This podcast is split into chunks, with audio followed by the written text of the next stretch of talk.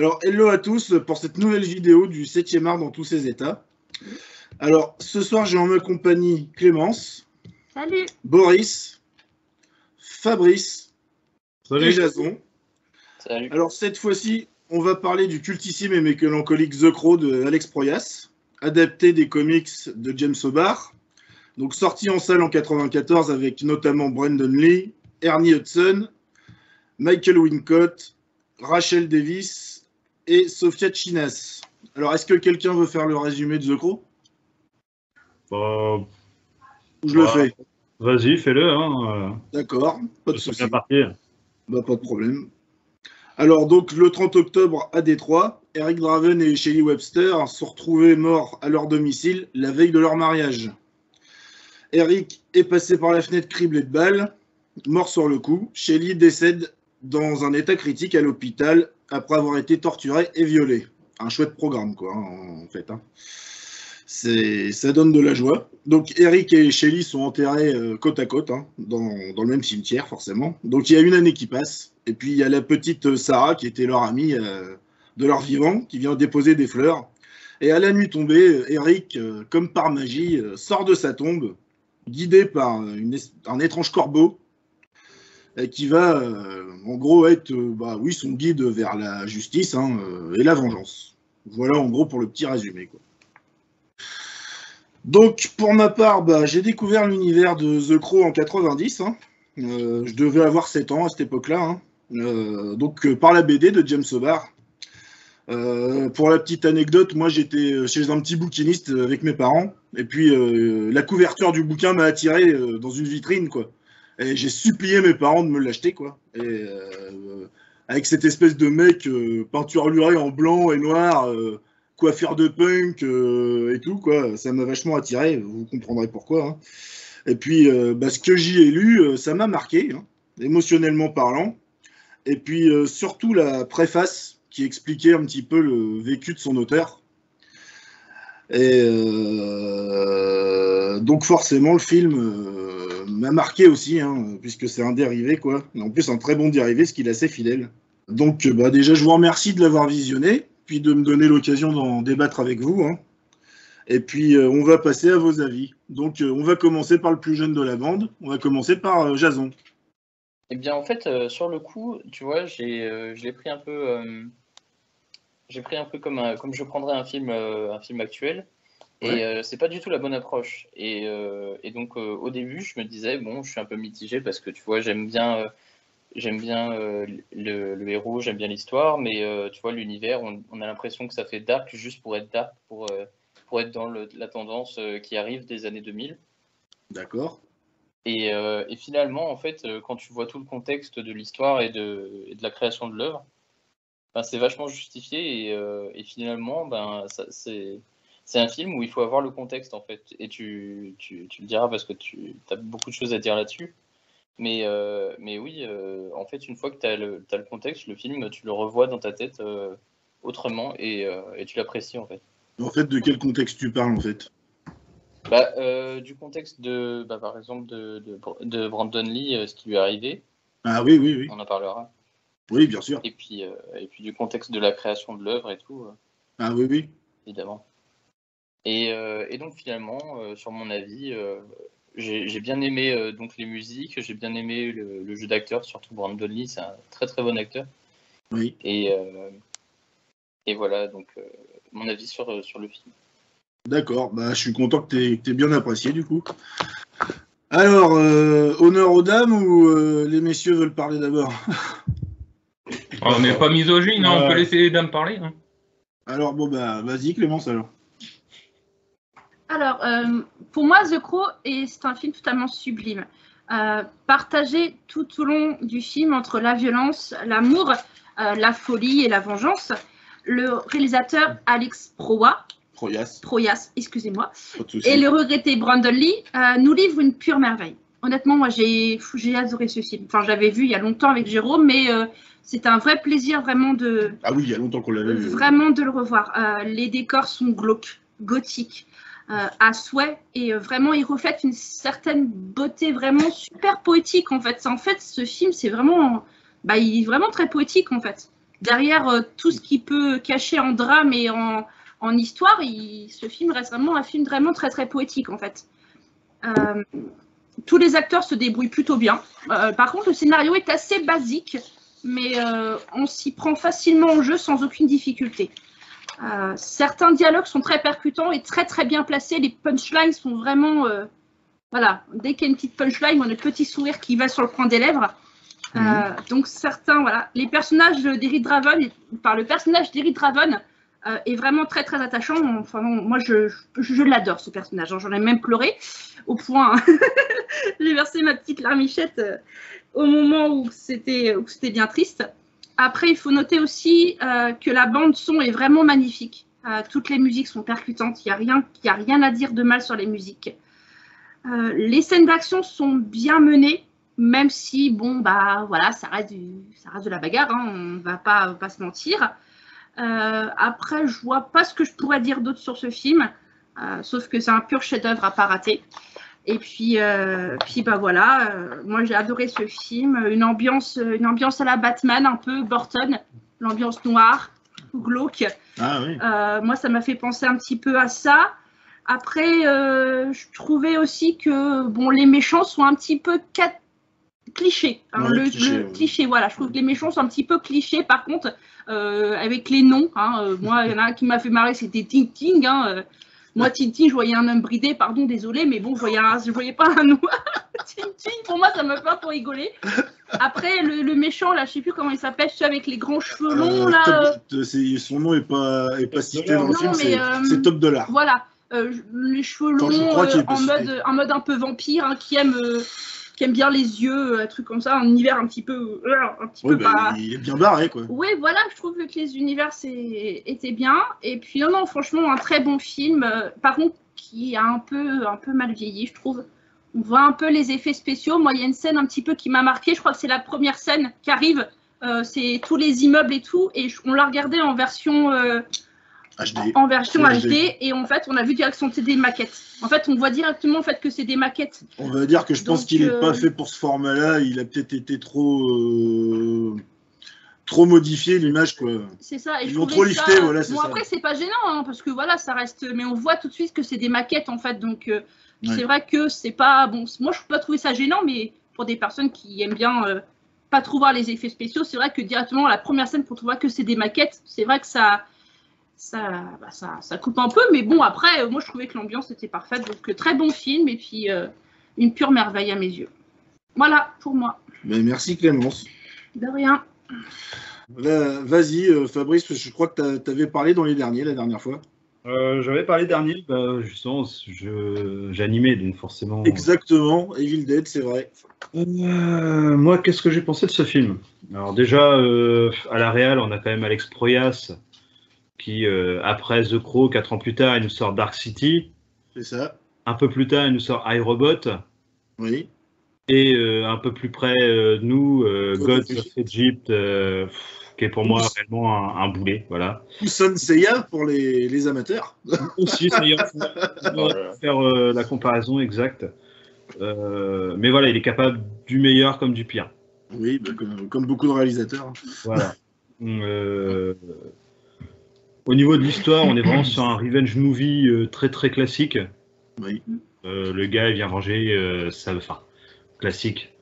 Il Non. vient venger sa, sa fiancée, quoi. Parce que je pense que c'est plutôt dans ce sens-là qu'il vient venger, parce que Oui. venger Il ne lui-même. clairement pas venger sa propre mort, oui.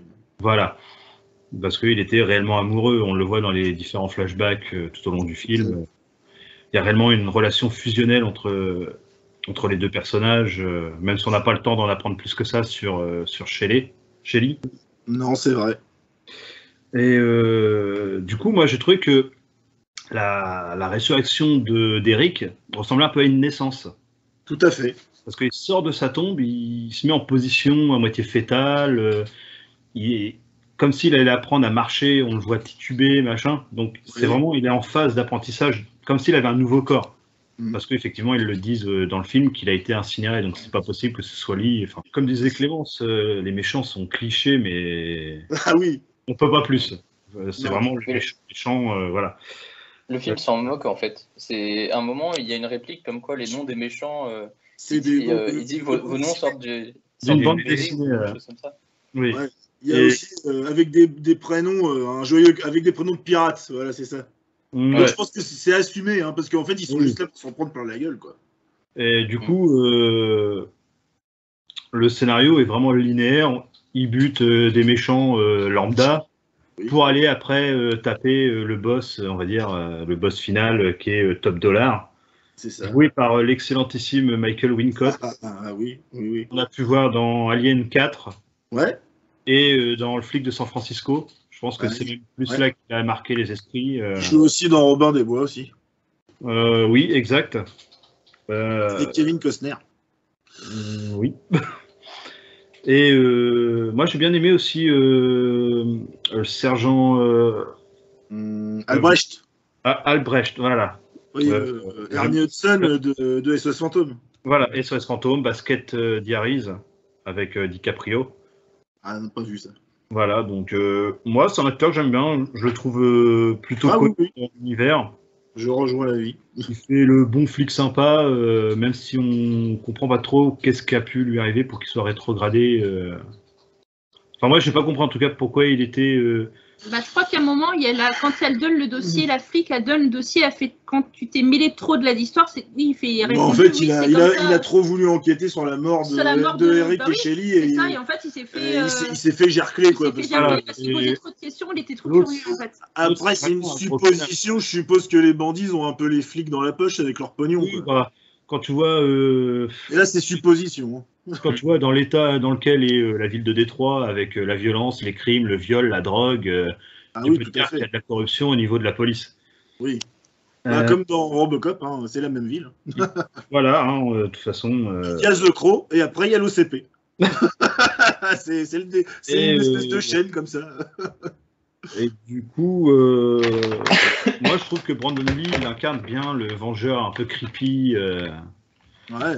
Et le côté un petit peu euh, fou vengeur avec euh, des fois un petit rictus euh, qui, qui dit qu'il n'est pas là pour blaguer, mais en même temps il veut faire souffrir autant que sa compagne a souffert lors de la nuit fatale. Donc après, je trouve que les scènes d'action sont plutôt sympas, bien rythmées, mais les effets spéciaux, on voit qu'on est sur un film avec un budget qui était plutôt restreint à l'époque, 15 millions, c'était pas non plus énorme. C'était pas un gros budget euh, de l'époque. Hein. Voilà, donc euh, Un, un Die Hard, il faisait péter les Scorpios, par exemple. voilà, donc euh, et on a euh, par exemple euh, trois ans avant euh, Terminator 2 avec ses 100 millions de dollars, euh, voilà. Voilà, voilà, exact. Donc euh, on peut faire un peu une balance entre les deux.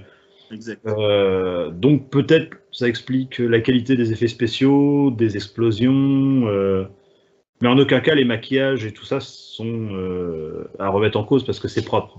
Oui, oui, tout à fait. Oui. Euh, les décors, je reviendrai comme sur Clémence, ça m'a vraiment fait penser euh, à, au Batman de Burton. hein, Ouais. ça ressemblait vraiment à Gotham version Ouais, Burton. C'est très gothique, oui. Donc très très gothique, bah justement hein, le personnage a vraiment tous les codes sur son costume, euh, son maquillage, euh, il a vraiment les codes du gothique. euh, voilà. Mais dans l'ensemble, moi c'est un film que j'ai plutôt apprécié, même si euh, même si voilà. Je, Même s'il est classique par sa structure, quoi. Voilà, c'est un film que j'ai apprécié revoir parce que ça faisait euh, plus de 20 ans que je l'ai pas vu. Oui, J'ai dû le voir à l'entrée du lycée, donc euh, il y a plus de 20 ans. oui, oui. Euh, ça m'a fait plaisir de le revoir. Après, euh, ça m'a pas laissé un souvenir impérissable. Il m'en laissera pas un non plus, encore une fois, par le deuxième visionnage.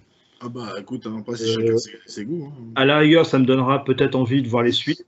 Je vais pas parler tout de suite euh, de tout ce qui est esthétique ou ST, vu que on en parlera un tout petit peu plus tard, une fois que. On en parle après vos avis, oui. Euh, le côté culte, euh, pour moi, c'est pareil, ça fait partie d'une autre catégorie dans laquelle on parlera un peu plus tard, parce que sans certains événements qui ont eu lieu, je pense pas qu'il aurait passé le stade de culte. Ça Après, veut c'est pas mon dire- avis. Ça veut pas dire. Je, Mais je pense que ça a rajouté beaucoup, hein, c'est certain. Voilà. Euh, pour moi, c'est un bon film. Mais voilà, ce- sans tout ce qui se passera à côté, je le mettrai pas dans mes films cultes. Voilà. Oh, mais je peux comprendre. C'est vrai qu'il est assez simple et tout. Bah, en tout cas, merci pour ton avis. hein. Mais de rien. Allez, on passe à l'ami Boris qui a de nombreux fans euh, sur nos différentes. Et je les remercie d'ailleurs. euh.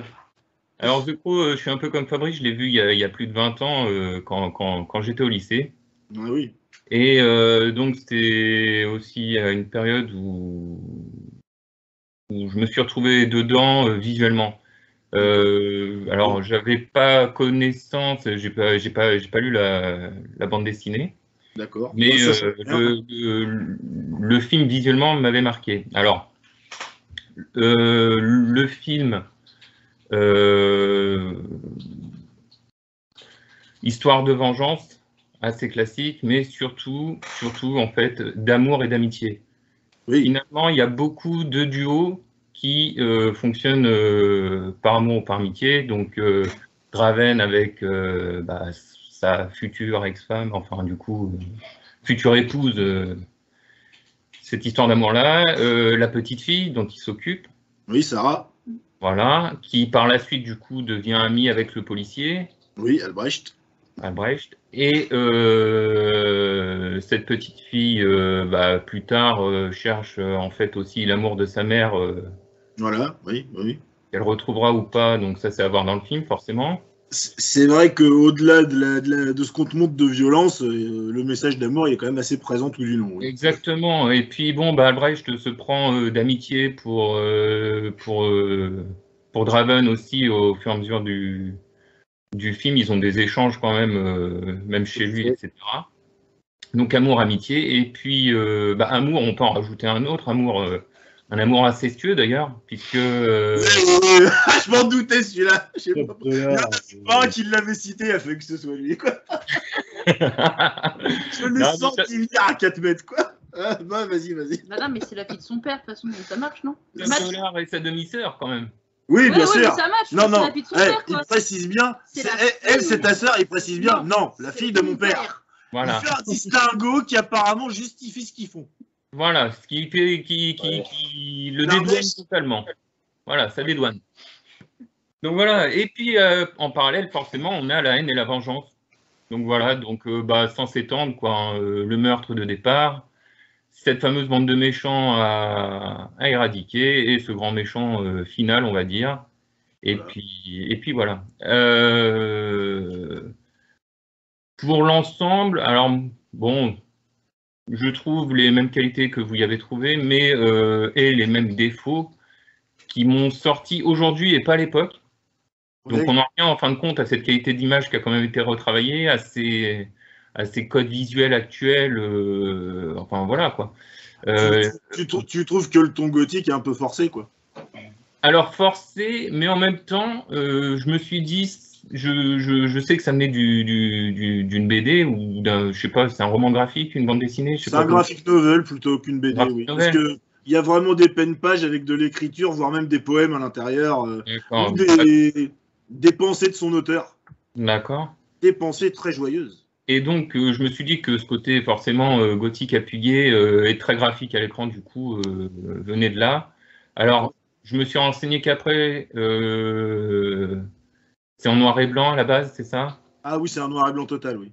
Voilà. Là, on sent qu'il y a une tendance vers ce noir et blanc qui n'est pas absolu et total et qui est renforcé notamment par du rouge et du bleu. Ouais, ou des lumières vives. Quelque chose de très voilà, graphique au début. Oui. Euh, bon, voilà, un côté un petit peu BD sur certains visuels, même la coupe de cheveux du méchant, improbable. c'est vrai, oui.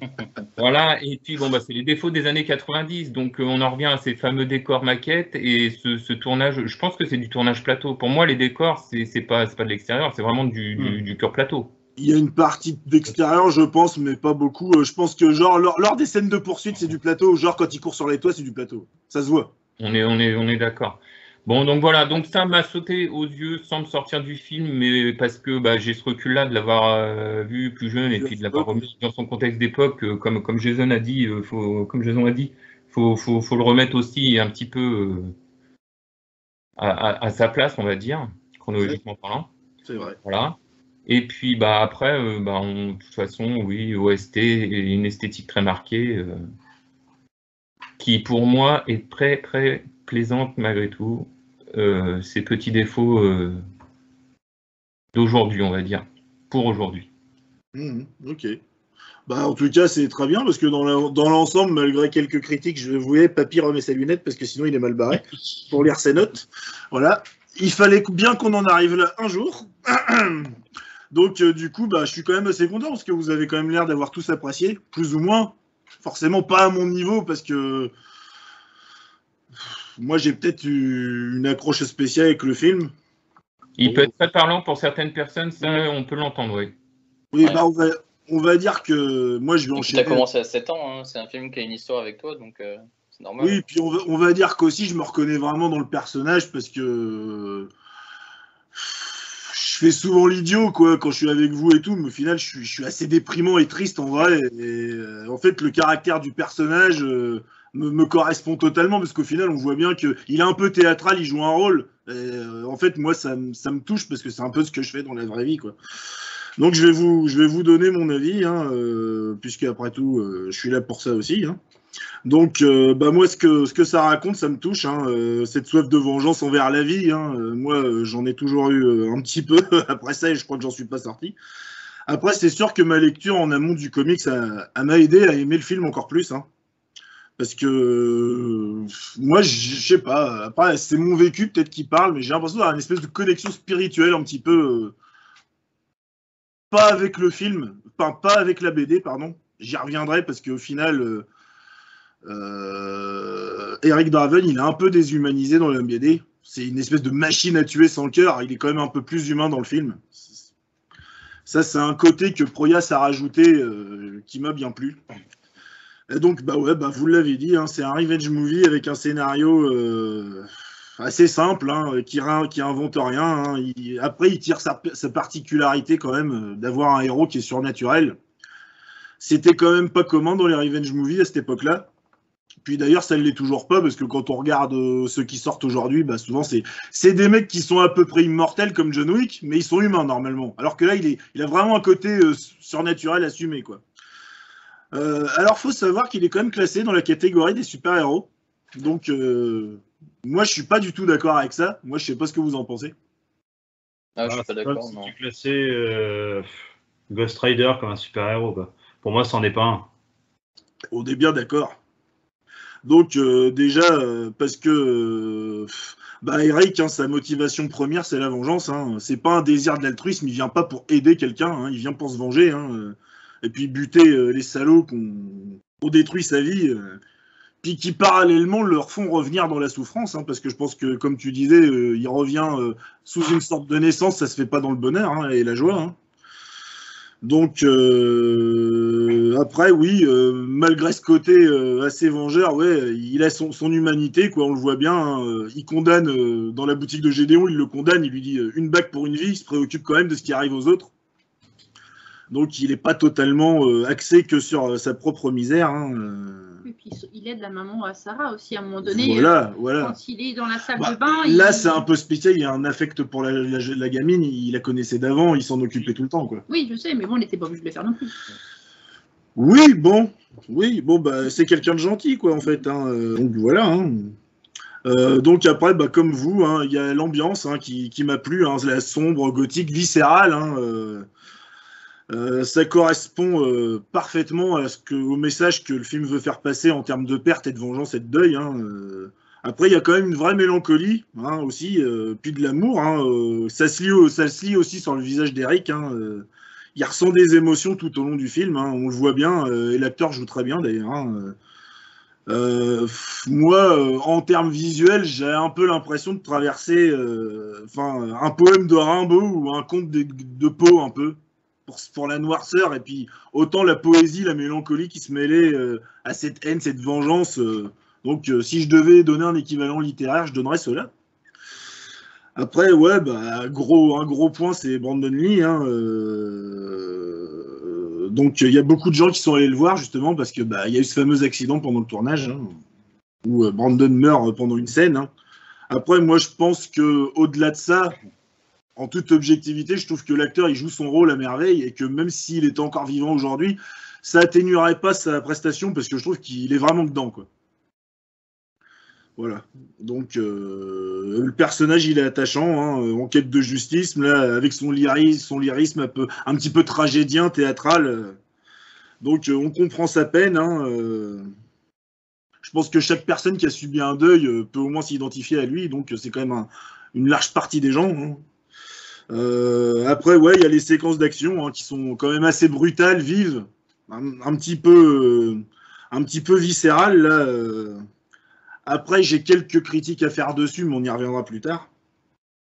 Ouais, alors après, ouais, il y a une grande partie des dialogues qui sont quand même retirés, qui sont quand même pris de la BD texto. Hein. C'est-à-dire toutes les tirades que Eric fait quand il est confronté à, ses meurtriers, c'est texto dans la BD. Et ça, D'ailleurs, moi, j'ai enfin, vu que je connais la BD, peut-être pas vous, moi, j'ai souligné le travail d'adaptation d'Alex Proyas. Il a adapté tout en étant extrêmement fidèle sur le ton, l'intention, sur plein de choses, jusqu'au nom des méchants improbables. Euh, des Tintin, Top Dollar, Funboy, euh, des noms à coucher dehors, quoi. Euh. mais après, comme je vous disais, moi, je pense que c'est assumé parce que, en fait, ces méchants sont un peu le déversoir de la haine et de la vengeance de l'auteur. On y reviendra aussi plus tard mais je pense qu'ils servent juste à ils sont juste là pour s'en prendre plein la tronche, quoi. Et qu'en fait, euh, on les a un petit peu caricaturalisés comme ça, parce qu'au final, euh, on n'en a rien à faire, ils sont juste là pour mourir, quoi. Enfin, en tout cas, moi, c'est ce que je pense. Après, je sais pas si vous êtes d'accord ou non. C'est vrai qu'après avoir des bons méchants euh, bien écrits, c'est un peu mieux. Mais bon. Alors, juste pour revenir sur les méchants, Jérôme. Ouais. Il me semble avoir lu que euh, Funboy aurait dû être joué par Iggy Pop. Tout à fait. Et Alors, franchement, ça aurait hyper bien collé à l'univers. Je suis d'accord. Et puis euh, surtout au côté euh, de l'OST où que on a quand même une bande son qui est relativement rock. Ouais, punk. Voilà, on parle d'Iggy Pop qui est quand même une du, une rock. Hein. Une icône. Oui, oui, je suis d'accord avec toi. Alors après, il faut savoir que dans The Crow euh, La Cité des Anges, donc le deuxième film avec Vincent Perez, il y a Iggy Pop qui joue dedans et c'est le grand et c'est le méchant. Ah ouais. Voilà. Euh, il faut savoir aussi que de base, euh, The Crow devait être une comédie musicale avec Michael Jackson. Oui c'est Alex Proyas et Brandon. Je, je tenais quand même à signaler. C'est Alex euh, Proyas qui a sauvé le projet. J'ai fait quelques recherches quand même. J'ai fait quelques recherches. Donc de base, The Crow devait être une comédie musicale avec Michael Jackson et c'est euh, Eric Proya et Brandon Lee qui ont repris le projet. Mais de base, ça devait être une comédie avec Michael Jackson. C'est MJ qui devait jouer The Crow, quoi. Voilà, c'est lui. C'est Michael Jackson qui devait jouer The Crow et de base, ça devait être une comédie oh. musicale. Ah ouais, ça aurait été une comédie. Voilà. Euh, enfin, une comédie musicale, ça aurait peut-être été euh, plus tragique et plus sombre, mais, en tout cas, ça devait être. Euh, c'est ça le premier projet. Adapté en truc dansant et musical. C'est ça. Ça, c'est le premier projet avant que. Avant que Eric Proya et, Alex. et Alex Proya. C'est Eric Draven, hein, et oui. pas Alex Proya. Mais bon, bah, j'interviens. et voilà. Et puis, et puis Brandon Lee reprennent le projet. C'était ça de base, le premier projet. Donc, euh, merci euh, Clémence. Bah de rien. C'est bien de l'avoir signalé parce que je l'aurais peut-être oublié.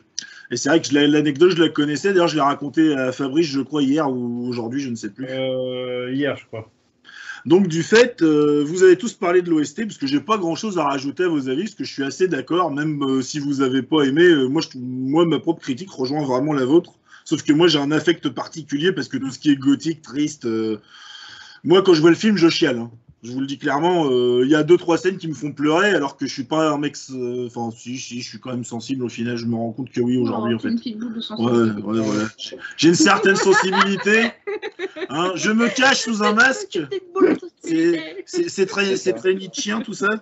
Donc ouais, vous avez tous cité la bande son avec des artistes euh, variés. Hein, donc ça fonctionne à merveille, surtout qu'elle est quand même mise, la bande son, elle est quand même mise à des moments bien propices. Et du coup, il euh, faut savoir que ça, ça a été une faveur de James Omar, la musique. Parce qu'il écoutait ça quand il écrivait, qu'il dessinait à des moments bien précis. Et en fait, ça a dû l'aider à, faire la transition euh, cerveau-papier. quoi. Donc euh, bah, maintenant, on va aborder la partie OST, esthétique et technique du film. Parce que là, je pense qu'il y a des choses à dire. Hein. Mm. Oui. Euh, donc euh, pour l'OST, on a quand même euh, des gros noms. On a The Cure, Pantera, Joy Division, Nine Inch Nails et j'en passe et des meilleurs. Donc, quand même des, des... Pardon? Rage Against the Machine, Stone Oui, bien sûr. Je vais pas tous les citer, mais hein. effectivement. Euh, donc, vous, vous avez aimé cette bande-son? Ouais. Ouais. Mm. Et en Moi, plus, ça colle, euh, ça colle au style. Ah, mais carrément.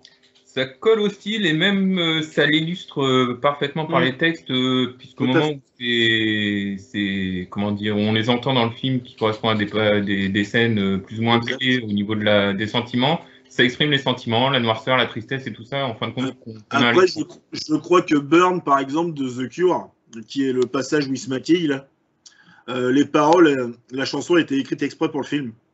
D'accord. Voilà, euh, c'est clairement ma scène préférée. En termes de, scénographie et d'intensité. euh. Donc, euh, ouais, donc, euh, ouais, Burn de, The Cure, voilà.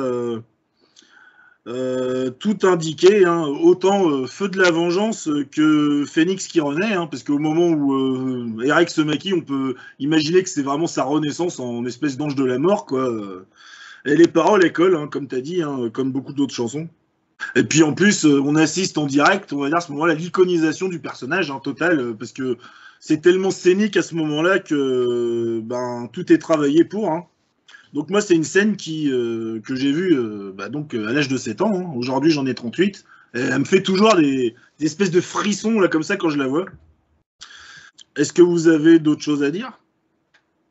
Ouais, moi, sur l'OST, non, pas plus Sur que l'OST, ça. non? Et toi, Clémence?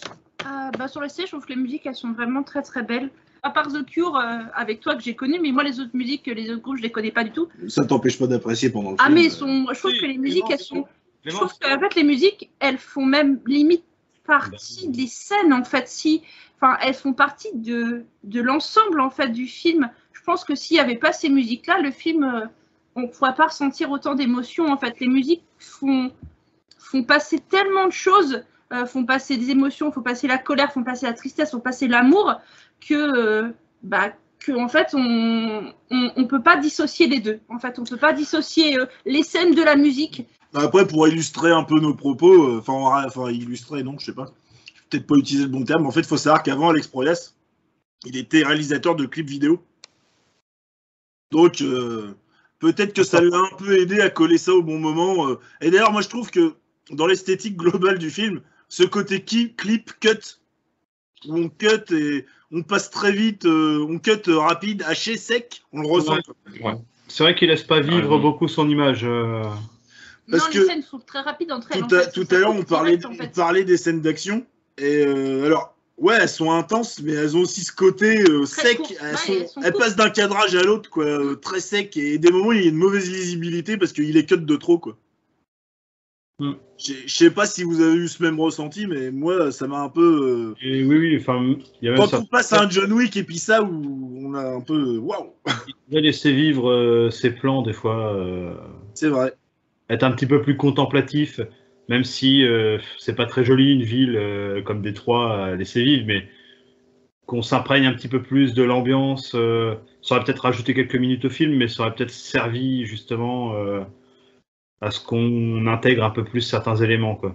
Après, le film dure 1h49, générique inclus, donc ouais, il aurait pu rajouter quelques minutes, hein, ça aurait pas été gênant. Comme euh, le disait Boris euh, tout à l'heure, on aurait pu avoir des éléments un quart d'heure ou. Je, suis- je suis assez d'accord, un bon 20 minutes, ça aurait peut-être suffi à peut-être avoir une charge émotionnelle un peu plus amplifiée Voilà. et quelques plans de caméra un peu plus beaux. euh, parce que des moments, il va s'attarder sur des conneries, quoi, genre le, le corbeau en feu, à terre. Ouais. Bon, c'est joli, c'est joli, c'est graphique, mais est-ce que ça sert le propos? Non. En soi, non, mais bon, euh, comme, comme des choses plus contemplatives auraient mis euh, voilà, une atmosphère euh, certaine et voilà. C'est comme- la scène de la guitare sur Ouais. le toit aussi. Cette scène-là, ce plan-là, il est passé à plusieurs reprises et je le trouve un peu long aussi. Ouais, Ce plan-là, le, le- la- quand il est sur le toit avec le la voit- guitare. ouais, on le voit Mais deux fois. les, les, les deux, trois plans où il laisse un peu traîner, finalement, peuvent sembler un peu longs parce qu'ils sont très rares. Ouais. Ils sont trop rares. Et voilà, on en aurait eu plus rythme. finalement. Ouais. On aurait été dans un autre rythme. Ouais. euh, Puis je pense que ces plans de guitare sont justifiés parce que, en fait, je Ah, pense que tiens, le personnage, à ce moment-là, il joue de la guitare très bruyamment, violemment sur un toit. Il, il se décharge un petit peu de son adrénaline, quoi. Parce que il passe quand même sa soirée à buter que des mecs. Oui, non, mais je suis d'accord, mais c'est juste que ce plan-là, il est Et puis plus. c'est un musicien de base, son métier Oui, c'est oui, c'est de, un musicien. c'est pas un d'en plan, jouer. Donc, euh, une scène Voilà. super. euh, Puis je, sup- je suppose qu'émotionnellement, il en a peut-être besoin aussi que ça sorte à un moment euh, par sa musique aussi. Oui, non, mais je euh, suis tout à fait d'accord, mais c'est juste que par rapport à d'autres scènes qui sont peut-être limite un peu plus importantes dans le film, Ouais. il y a des plans comme ça qui sont plus longs que des scènes qui sont Oui, qui tu tu- qui mériteraient d'être plus longues. Toi, en tu trouves que c'est mal dosé au, au niveau de la longueur de certaines scènes. Oui. T'aurais préféré voir d'autres choses. Oui, voilà, des scènes plus longues Comme qui sa mort, méritent ils auraient pu plus les un peu plus. Quoi? Comme sa mort, le plan de sa mort, je trouve que Oui, voilà, c'est ça. Je trouvais que cette scène-là était plus, euh, plus, Ah longue, oui, euh, plus longue en fait. On le voit tomber, bim, quoi. C'est réglé. quoi. Donc c'est vrai que ce plan-là aurait peut-être mérité d'avoir quelques minutes en plus qu'un plan de guitare sur un toit qui Faire un parallèle avec, quasiment euh, 5 minutes quoi. Faire un Alors, parallèle les- avec sa, sa vraie mort, euh, enfin sa première mort, où Mm. pareil, euh, bah, il tombe. euh, ils auraient pu faire un petit parallèle par rapport à tout ça, et puis le voir mourir plus lentement que là, bah, pff, Ah là, il pouf, il s'écrase comme une crêpe quoi. Ouais, c'est sûr. bah, Est-ce que vous- Oui, vas-y, pour, vas-y. pour revenir à la guitare, oui. Euh, bah, en fait, je pense que genre, c'est c'est fait exprès parce que parce qu'en fait, euh, comme on l'a dit, c'est Oui. euh, c'est quelqu'un qui est re- qui est rené et euh, qui- il s'appelle pas René, mais il est, il est né de nouveau. on la garde. Ah, faut, la, qu'on la garde celle-là, oui c'est sûr. Bon, il est né de, de nouveau et, et euh, Jérôme qui se cache. Oh, putain. Putain, t'avais pas le droit, quoi. Ouais. Et donc, Je vais revenir. Allez, euh, on respire. donc, il est, il est dans un corps euh, mais, euh, qui, qui ressemble à celui qu'il avait euh, vivant, mais en fait, il ne sait pas s'il est lui-même. C'est euh, toute Oui. la question du film, c'est de, Oui, parce qu'il s'est fait, fait incinérer. Oui, de base il est en Bah, poudre. de hein. savoir qui il est au- aussi. On Et, voit qu'il et recherche un peu son passé. Hein. Oui, de toute façon, oui. C'est ça, et, euh, et avec, sa, avec sa guitare, il essaie, euh, il essaie de, de retrouver, de, de se montrer, de se prouver à lui-même qu'il est lui-même, tu vois, parce que Bien sûr. C'est une recherche, euh, c'est une recherche de- d'identité en fait. Oui, parce que le corbeau le guide euh, vers euh, tout ce qui a été sa vie, mais en fait, il se- lui, s'il suivait le corbeau bêtement, il se les réapproprie pas, quoi. Oui. Et justement, le passage où il fouille dans son passé pour retrouver un minimum son identité, je trouve que c'est pas encore assez développé non plus. Moi, j'aime cette scène parce que je trouve que justement, on alterne avec, euh, tu vois, ce, mec-là qui, sort de sa tombe, quoi, euh, position fétale, renaissance, tout ça. Et puis, il arrive dans cet appartement où, euh, fatalement, il a pas trop de souvenirs de sa mort, en fait, hein, parce que lui, il est passé par la fenêtre, il a pas vu, il a pas tout vu, en fait. Et là, il est assailli de flashbacks là, qui, qui arrivent comme ça, là, qui, lui, qui, qui, qui, qui lui font mal. Quoi. Euh, on voit clairement qu'il est en souffrance. Quoi. Et en plus, euh, la- l'appartement est dans la pénombre et les flashbacks sont Rouge. rouges vifs. Rouge, ouais. Donc, euh, comme si que c'était des très violent comme un choc, il se prend ça dans la tronche. Moi, je trouve que la scène, elle est peut-être trop rapide, mais je trouve que c'est quand même une des meilleures scènes du film. Quoi. Ah, mais je la remets pas en cause. Je trouve juste justement qu'elle Ah est oui, pas assez longue. ah, peut-être. Ah oui, toi, t'en redemandais encore, quoi. Ouais. Oui, oui. Moi Ah. aussi, moi aussi j'avoue. D'accord. Parce que je trouve que ça fait quand même relativement vite pour qu'il retrouve un minimum euh, son identité. Oui. Alors après, euh, vous avez d'autres choses à ajouter sur le côté esthétique, les effets spéciaux peut-être, euh, Oui, les bah. cadrages, des plans de caméra qui vous ont plu, je sais pas, euh, ou qui vous ont déplu. Hein. Moi, je vais, je vais, je vais revenir quand même ouais, sur, sur ces maquettes et c'est ce, ce Ah, côté un petit peu plateau. Alors euh, oui, en effet, euh, ça rappelle euh, les techniques et l'esthétique de Burton aussi. Tout à fait. Un petit côté plastique euh, carré qui peut être dérangeant euh, à cause de la qualité d'image d'aujourd'hui. Exact. Voilà. Parce que moi j'ai le DVD et si je le regarde, en fait, ça se voit carrément moins. J'ai j'ai regardé après pour euh, par acquis de conscience et ça se voit beaucoup moins. Où tu gardes un grain d'image finalement. Gar- je l'ai regardé en 280p. hein. Donc, Ah oui, mais- VHS. Non, moi c'est qualité DVD quand même. Non, il, a, hein. il a dû souffler, il a dû souffler pour retirer la poussière. Et Et en non, même mais temps, si tu te tires une balle dans le pied on, aussi. on euh, ga- non, non, non, juste- justement. Justement, on garde le, le grain d'origine du film. Ouais, ouais, ouais, tout à fait, tout à fait. Si tu le regardes en HD, bah, tout est lissé, tout est beau, tout Mais est beaucoup, net. ouais. Mais tout ce qui est euh, synthétique, eh ben, ça saute tout de suite dans Bah, les yeux. Incrustation, euh, morceaux de carton, les Voilà. textures sont. sont- La, la fausse main, Ouais. quand il se fait tirer dans la main, Oui. La fausse main, quoi. Ou alors le mec qui a mis sa main En dedans. 180p, c'était pas joli Mais à bon, voir, ça, alors, on peut euh, revenir hein à, des, à, des, à, des- à cette époque-là où des effets spéciaux euh, étaient aussi moyens. euh, Ouais. Bon, on n'est pas sur Evil Dead, c'est sûr, mais bon. Voilà. Mon salaud Voilà. Non, après quelque chose de, oui, de l'esthétique très marqué bah, du, Ouais. de Draven. De toute façon, quoi qu'il arrive, c'est lui qui, qui, qui fait visuellement. Euh, ça aurait mérité plus de contraste à l'image parce qu'il y a des moments où son maquillage finalement est un petit peu effacé par l'éclairage. Mm. Ouais, Et- genre, on voit qu'il y a un gros mec blanc, quoi. Voilà. Et euh, franchement, euh, ça mériterait presque une, un traitement de l'image pour que ce soit plus proche de la BD, du coup, noir et blanc. Un traitement de l'image similaire à, éventuellement à Sin City, par exemple. On va dire que les, la BD, il a travaillé ses noirs et blancs avec des lavis. D'accord Euh, Donc, des fois, il y a quand même des teintes de gris. Donc, euh, il a quand même bossé beaucoup le contraste, histoire que ça soit pas, justement, comme tu dis, euh, saturé, quoi.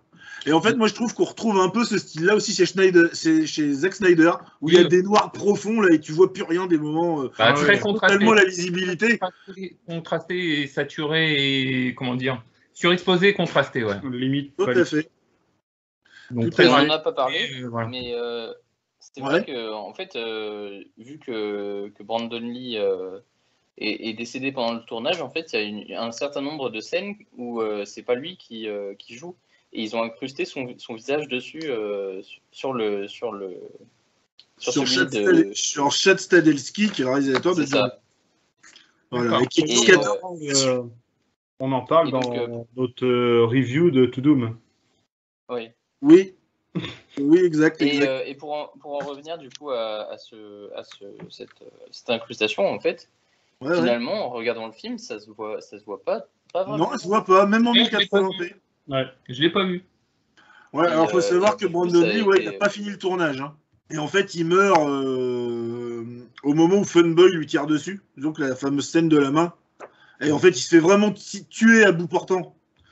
Euh, par contre, moi, il y a juste une scène, euh, la scène de l'église, euh, je la trouvais vachement lumineuse. Et je trouvais ça un petit peu dommage qu'ils aient mis autant de lumière Bah, dans cette scène-là. Ah fait. oui, oui, oui. La scène de La l'église. scène de fin, donc. Non, la scène où les deux méchants se rencontrent dans l'église, là, tu sais, où il se fait tirer dessus et qu'il devient mortel parce qu'il se fait tirer dans le corbeau. Bah oui, c'est la scène de fin. Oui, voilà, c'est ça. Et je trouvais que cette scène-là était vachement lumineuse euh, par rapport à tous des autres plans qu'on a pu Alors, voir. Alors, et euh, justement, j'aurais aimé avoir une cette scène-là. Je pensais pas qu'elle soit aussi lumineuse. C'est peut-être le symbolique christique parce qu'il est dans une église, du coup, de la lumière. euh, tu Justement, vois. c'est ce que j'allais dire, c'est peut-être le côté rédemption.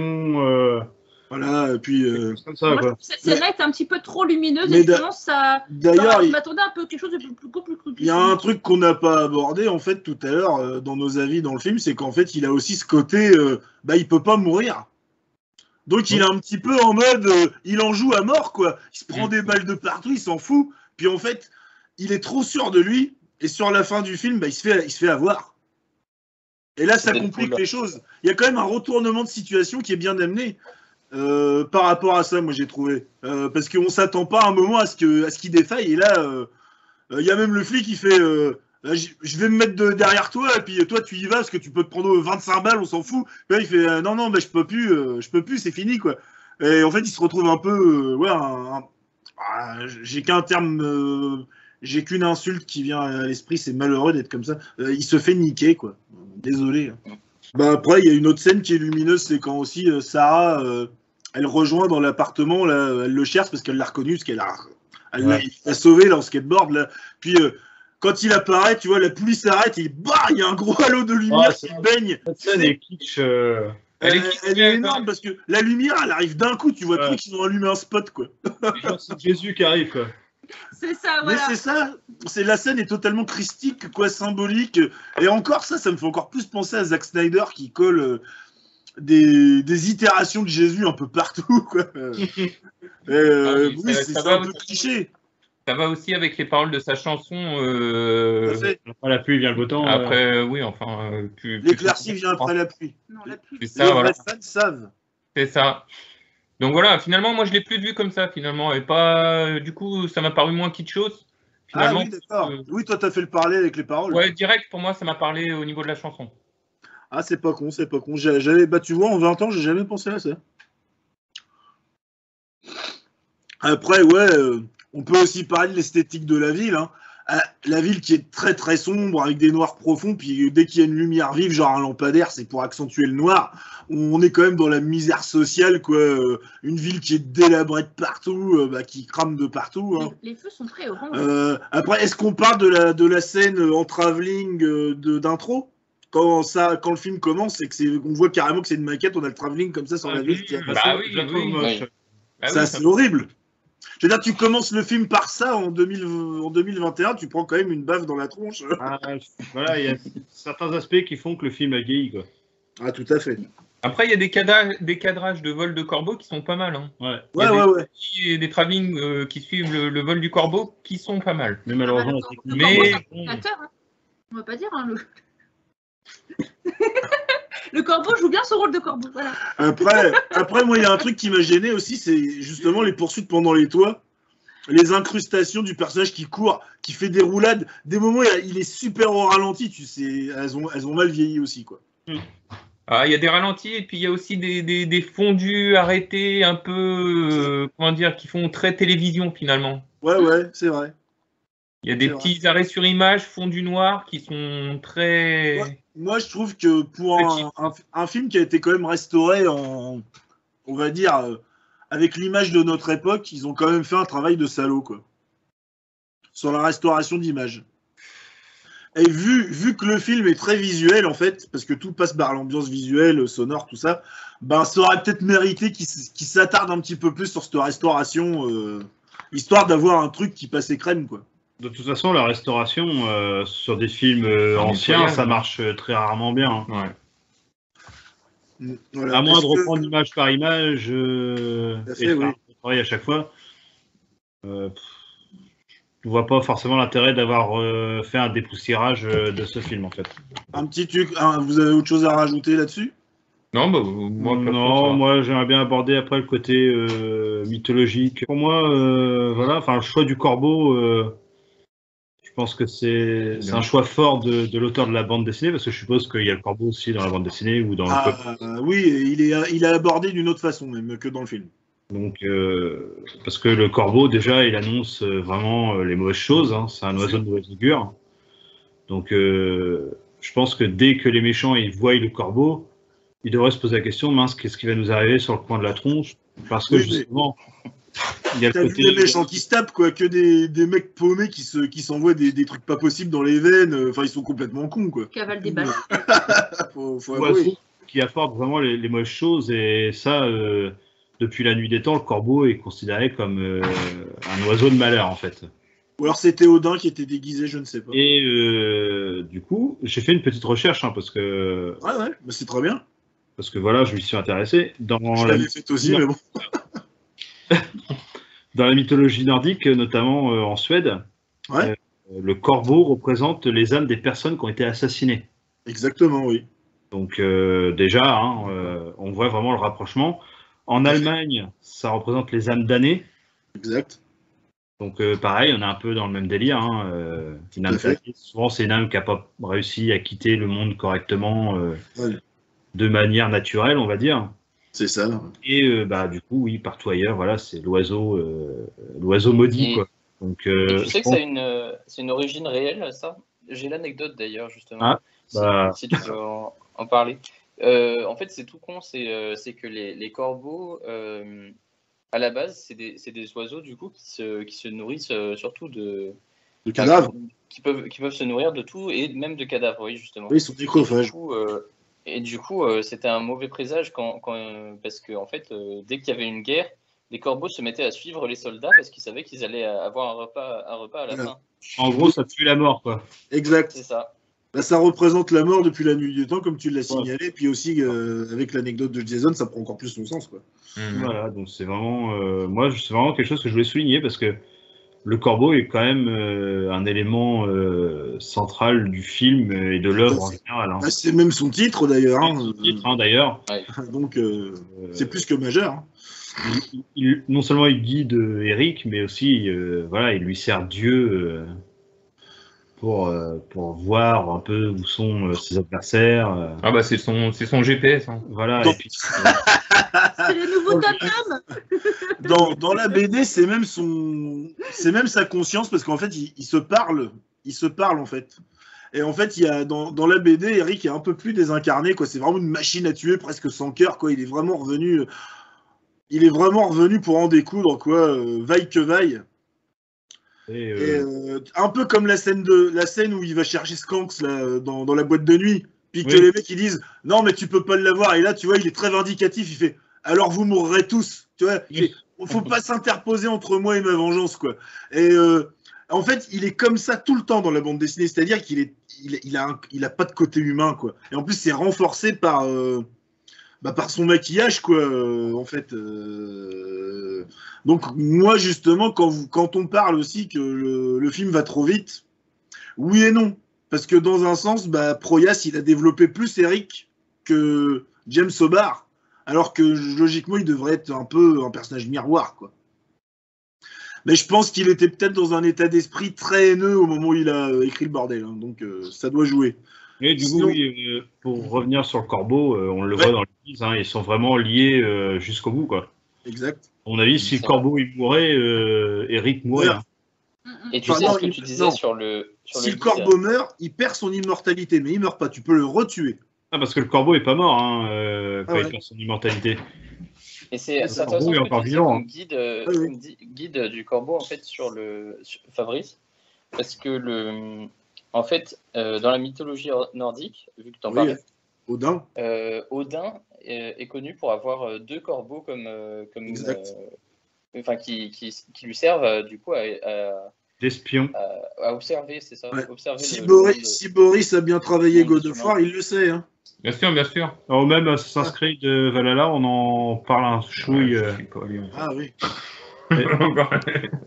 Dans la très bonne série Viking, on le voit souvent. Donc vas-y, Oui, continue. oui, oui. euh, on Voilà. Oui, on- et, et du coup, euh, et du coup, avec le, le parallèle de là, c'est ça, ça fait tout son sens puisque ces corbeaux, en fait, enfin, ce, ce corbeau là, il, il va guider le héros pendant pendant tout son tout son son Son voyage en fait. Ouais, c'est vrai. De toute façon, il le réveille, parce qu'à un moment donné, il tape sur la il, il tape, on, peut, on peut dire ça, oui, mais je pense que. Enfin, oui, je, oui, on peut dire qu'il réveille, oui, peut-être. hein. Après, c'est, est-ce que c'est, est-ce que c'est le, corbeau qui le ramène à la vie ou des forces surnaturelles dont on n'a pas conscience, on ne sait pas Bah, trop. En tout cas, il- est il est sûr que les deux sont liés et qu'il est là pour le, le guider vers. euh, Parce qu'à un moment donné, la scène, elle est, elle est quand même bien marquée. Le fait que le Ouais, corbeau, ouais, ouais. Il, quand, quand il fait tac tac tac tac Oui, mais ça tour, veut pas dire que c'est le corbeau qui le ramène à la vie. Non, mais par contre, le corbeau On l'aide à va, trouver on va dire chaussures. que là-dessus, on n'a aucune explication. Non, par contre, le corbeau l'aide à trouver les chaussures, l'aide à trouver un manteau, Bon. l'aide à monter les escaliers, l'aide à monter. L'aide à... Enfin, voilà, il le dirige en fait. C'est un corbeau fâché. c'est la petite fée Ouais. dans, dans Zelda. Voilà, c'est Navi, c'est ça, dans Zelda, Navi, oui, exact. Donc euh, maintenant, on va parler, euh, si vous avez envie ou pas, hein, euh, sinon je vais me faire foutre, euh, de la mort de Brandon Lee. Donc Brandon Lee, acteur américain, hein, qui est né euh, en 65, le 1er janvier à Oakland, en Californie. Donc euh, The Crow, c'est pas son premier film. hein. Avant, il a fait Rapid Fire, un film d'action policier euh, avec... euh, Ah bah je savais le nom de l'acteur tout à l'heure, mais maintenant je l'ai complètement zappé. C'est horrible. donc je ne sais plus. Power Boost, voilà, Power Boost. Donc, donc, euh, oui, alors on va revenir sur le truc, hein, c'est que bah oui, Brandon Lee, donc c'est le fils de Brandon Lee, qui... Non. euh, Non, non. euh, de Bruce Lee, oui, de Bruce Lee, oui, de Bruce Lee. Donc euh, BruceLee, euh, qui lisait beaucoup, hein, effectivement. Donc euh, qui, qui est mort aussi, hein, 20 années avant.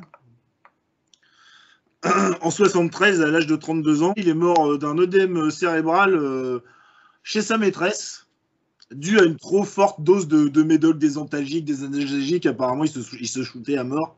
Et euh, en gros, bah ouais, le cerveau, il a, pi- il a pinché, quoi. Enfin, il faisait pas bon d'être un lit, en fait, quoi. Bah après, en fait, ce qui se passe, c'est que le fait qu'ils soient morts tous les deux, ça a émis des rumeurs un peu farfelues Mm. dont on n'a aucune corrélation, euh, ni euh, si on sait si c'est vrai ou pas, quoi. Euh, par exemple, on évoque que, bah, en gros, pour financer sa carrière, Bruce, Bruce Lee donc, aurait emprunté de l'argent à la, à la triade. Euh, qu'il avait un différent avec son producteur de l'époque, celui Ray- Raymond Shaw, qui est donc le, patron de la Golden Harvest, qui est une grosse société de production HK. Euh, donc ils étaient en bisbille, apparemment il l'aurait fait tuer. Il y a ça aussi euh, qui est évoqué. Il y a des rivalités dans le milieu des arts martiaux. Donc euh, certains maîtres auraient voulu sa mort parce qu'en gros, bah, il était trop populaire. Après, on évoque des causes plus surnaturelles, des fantômes, la famille maudite, le karma, des trucs comme ça. Bon, après, ça, ça a de l'intérêt que pour qui veut bien en prêter. hein. Donc, euh, pour revenir à Brandon, hein, qui est le sujet qui nous intéresse, donc euh, il a 28 ans quand il tourne The Crow. hein. Et puis, on est le 31 mars, en pleine nuit. Donc, euh, le 31 mars 93, hein, en pleine nuit. Donc, il y a l'acteur Michael Mass qui joue Funboy, qui doit tirer sur Brandon avec un revolver chargé à blanc. Sauf qu'il y a une balle qui est coincée dans le canon, et une balle non factice. Et en fait, ce qui se passe, c'est que quand il, il va quand la balle à blanc va être percutée, le peu de poudre que ça a, ça va projeter les deux balles. Donc, premièrement, la balle factice, et ça va pousser la, balle réelle en même temps. Donc, euh, bah, ce qui se passe, c'est que bah, Brandon, euh, il va s'écrouler à terre, hein, comme il l'a fait pendant les répétitions. Donc, au début, tout le monde croit qu'il fait le con et qu'il se relève pas exprès, histoire de faire chier. Et au final, bah, malheureusement, il, il se relèvera jamais. hein. Donc après, euh, il y a eu une enquête. hein, euh, Michael Mass, il a été euh, totalement mis hors de cause parce qu'en fait, ils se sont aperçus que c'était dû à un mauvais entretien de, de l'arme. Donc c'était totalement accidentel. Alors toujours est-il que comme il a quand même appuyé sur la gâchette, il a quand même été un peu traumatisé. hein, il, a, arrêté son métier d'acteur quelques années, puis il a suivi une thérapie. Donc, est-ce que vous pensez, vous, que sans cet événement tragique, le film, il aurait euh, cet impact culte qu'on lui prête? Alors attention, hein. moi, il y a un truc que je mets en exergue, c'est que la BD, que vous le vouliez ou non, elle est culte, de toute manière. Donc, il y avait déjà un culte de, de The Crow, avant le film. Euh, donc euh, maintenant là on va faire le distinguo. Alors est-ce que le film il aurait cette aura funeste, morbide, euh, un petit peu euh, spirituel et tout ça Si est-ce qu'il aurait la même aura si Brandon était encore vivant aujourd'hui? Ouais, non, pour moi, il serait, il serait rentré dans les rangs d'un film, un bon film. Hein. Oui. On va pas se mentir. Mais je pense pas qu'il aurait atteint le rang de, de culte. Parce que tu le trouves trop banal en fait dans sa construction? Trop, trop linéaire dans son scénario. Euh, c'est pas euh, le petit côté euh, amourette et amitié, ni le côté un petit peu surnaturel d'un vengeur déjà mort. Oui. qui aurait un peu sauvé le truc parce que on va aller aussi un petit peu du côté de la vengeance avec quelqu'un de surnaturel. Comment il s'appelle Ghost Rider, Oui, qui est quand même un, un- un vengeur. hein, il- c'est bah, c'est l'esprit de la vengeance. Voilà. Euh, je suis désolé, les films sont pas cultes. Alors que la bande dessinée, le comic, c'est relativement bon. Le comics, il est relativement bon, mais il est passé de mode depuis les années 70 quoi. Voilà, donc pour moi, euh, comme tu le dis, on va faire le distinguo. Un- une bonne œuvre littéraire ne fera pas forcément une bonne œuvre cinématographique. Et inversement.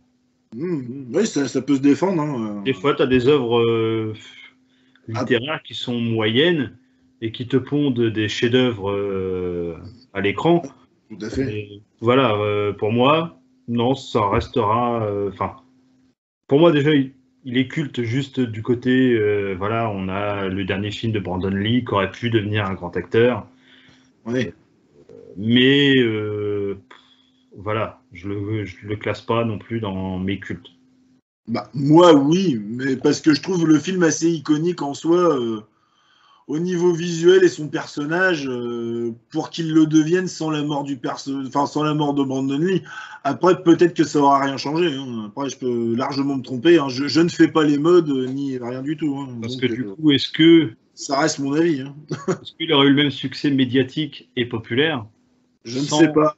Tapage qu'il y a eu autour Après, après, c'est certain que les gens se sont rués au cinéma parce que l'acteur était mort. Voilà. Ça, ça c'est sûr. totalement Voilà. ça. Je pense que c'est totalement dans l'esprit du film, en fait, justement. euh, c'est un, c'est un truc qui a un coup de com. euh, bon, c'est c'est pas souhaitable du, du tout, mais euh, Non, c'est un pour coup de com pour le malheureux. film, C'est un pour coup de le, com pour le malheureux. film, ça, ça a été un, un- un gros propulseur, euh, puisque justement, c'était dans, c'était dans l'idée du, du, du film. C'est, c'est, euh, Bah, comme C'est ça chose pour qui- The Dark Knight. hein.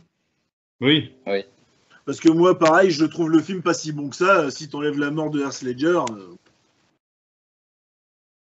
Voilà. Après, Moi, j'ai bien Là aimé pour, le coup, Knight. c'est- là, pour le coup, tu vois, j'ai pas aimé le film. Donc, euh, bon, euh, voilà.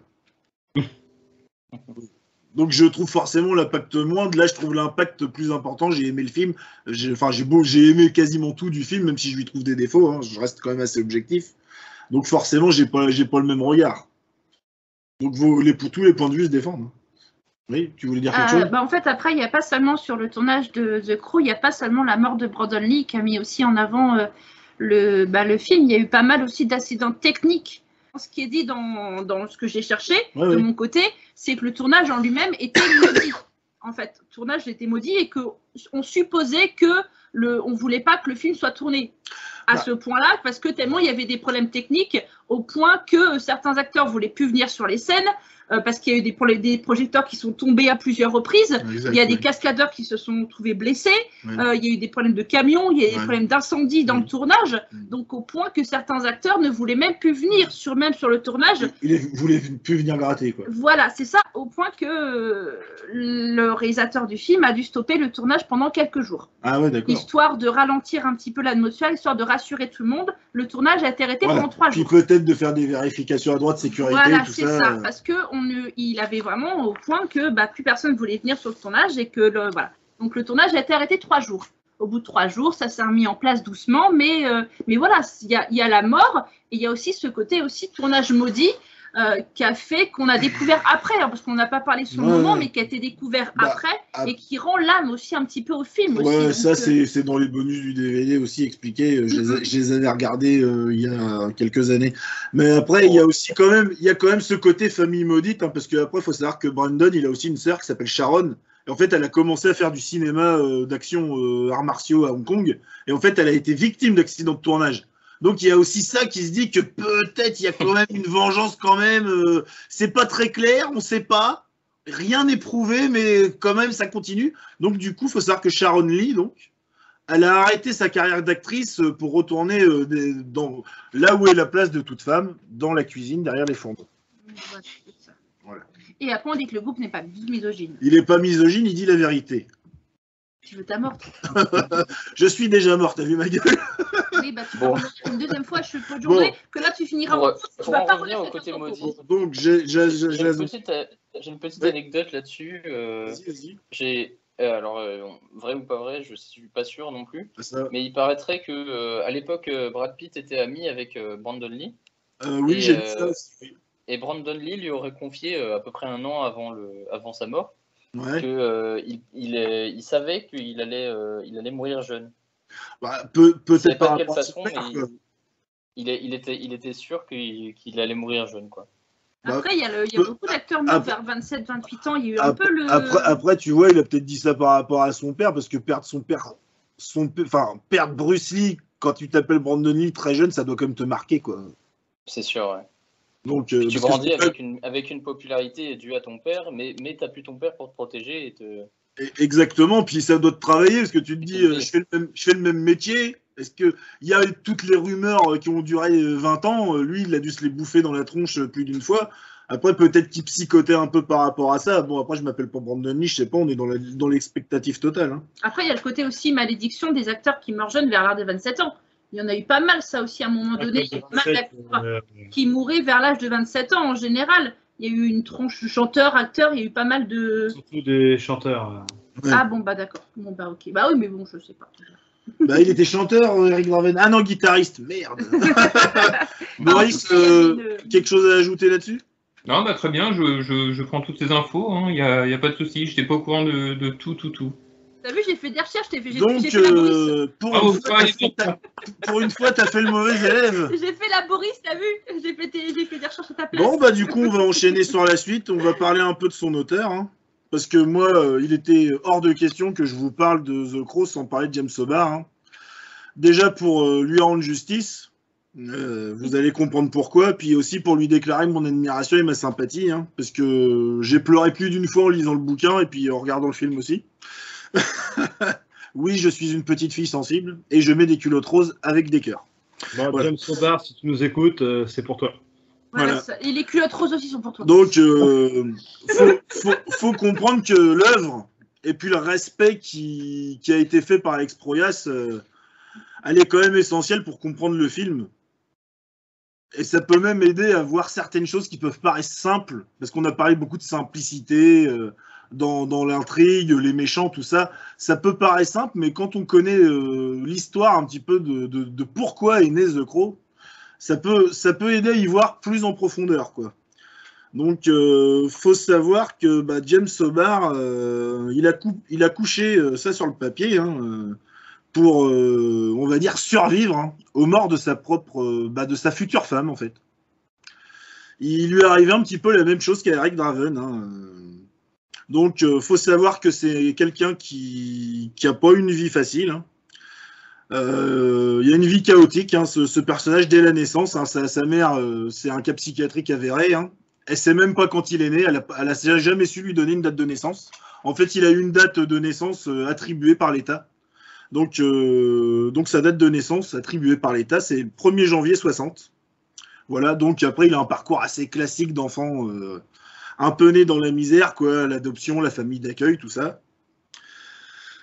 Truc hein, classique. hein. Donc à 17 ans, il s'en va euh, de sa famille d'accueil euh, actuelle, quoi, parce qu'il s'est jamais intégré. Hein, euh, et poursuivre donc Bethany, l'amour de sa vie.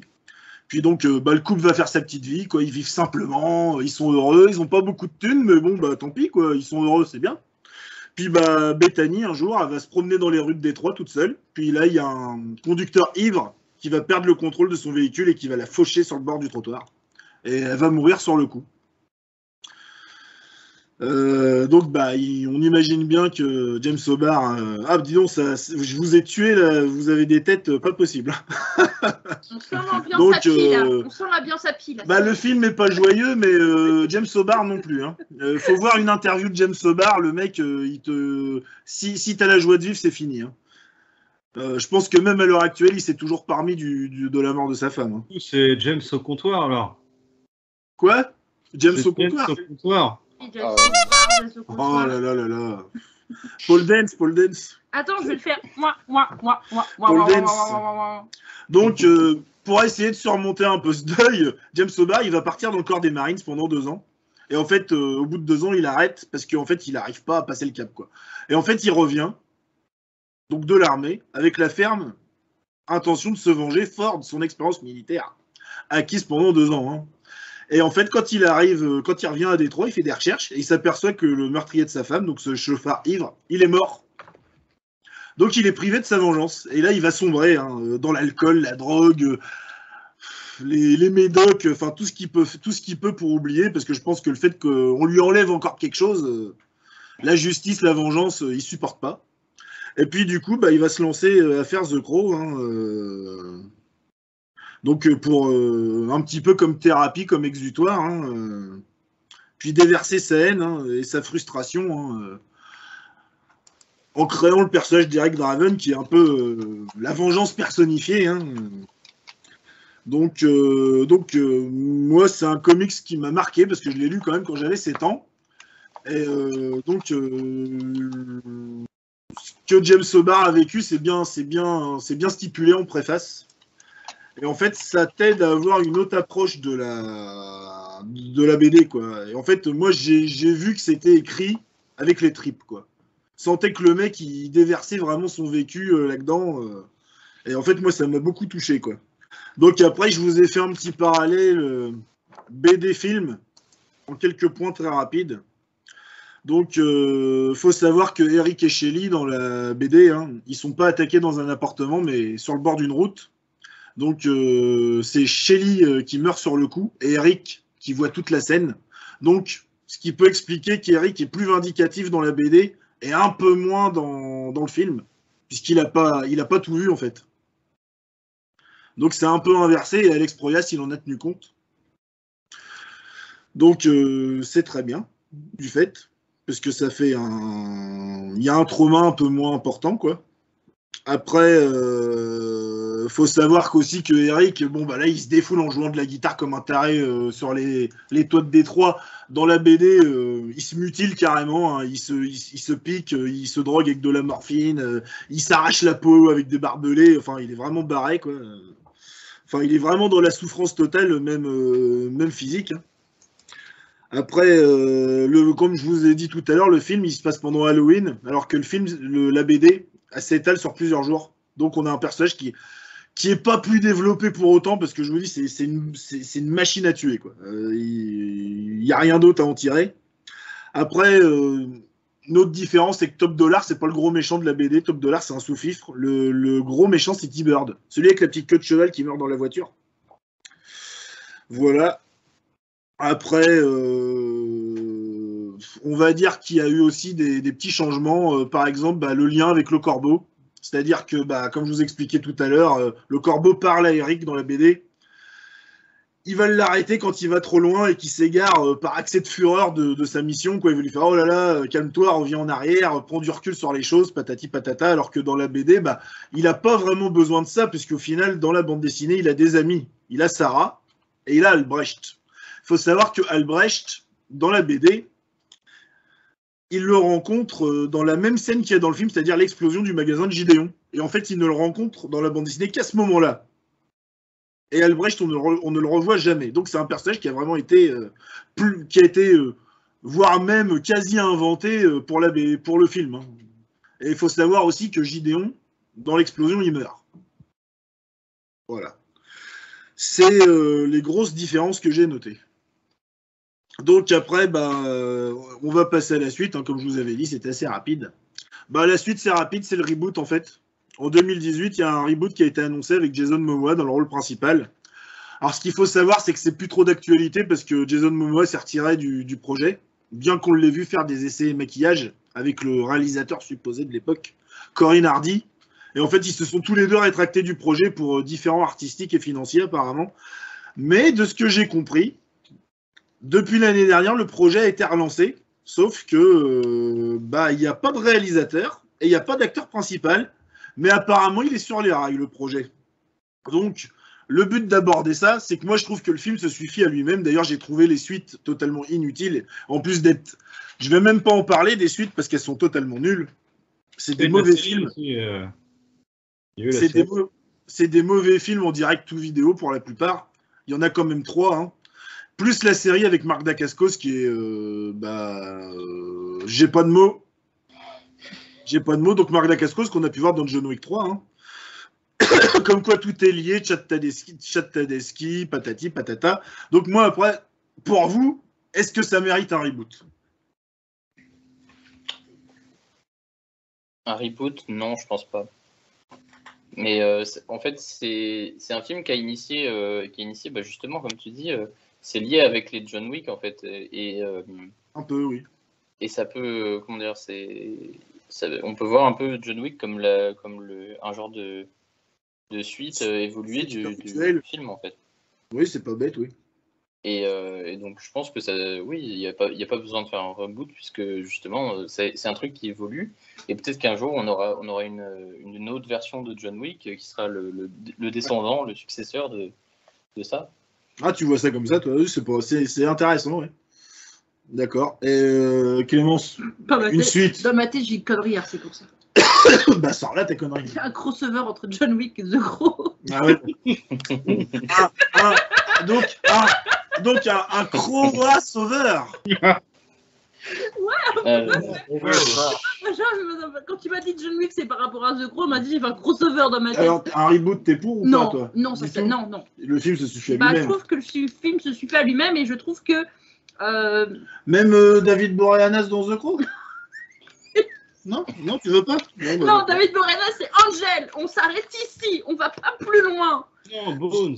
Non, stop, Donc, Angel. faut, faut savoir quand même que dans les suites, on a euh, quand même Iggy Pop, Kirsten Dunst aussi, hein, qui joue euh, dans un des The Crow. Ah, Mary Jane dans Spider-Man de Raimi, euh, elle joue dedans. Euh, de- c'est The Crow Salvation, je crois. Euh, Ah, j'ai pas. troisième, j'ai- le quatrième, non Hein C'est le 3 ou le 4, ça, c'est. Euh, c'est le dernier. euh, non, c'est l'avant-dernier, donc c'est le troisième. Voilà. Donc toi, Fabrice, qu'est-ce que tu penserais d'un reboot? Euh, non. Non. Enfin, je, j'ai pas d'avis tranché en fait du coup, mais Oui. ça aurait fait bizarre de voir euh, un Samoan avec les. Ah. les- ouais, ouais, ouais. Moi, je voyais pas Jason Momoa le faire du, déjà avec sa carrure parce que ça sortait carrément le personnage de son, de son côté un peu frêle, quoi. C'est ça. Ouais. Euh, à la rigueur, euh, ouais, un mec de la carrure d'un Tom Cruise, euh, d'un Keanu Reeves, Ouais. euh, même euh, comment il s'appelle euh, Encore Kenny Reeves, ah non. hein. Ah Non, c'est- non, mais c'est c'est une juste- bonne idée, c'est bien, c'est bien. Moi, moi, j'en bouffe assez, Je- c'est je bon. valide, je valide. niveau gabarit, euh, Ouais, ouais.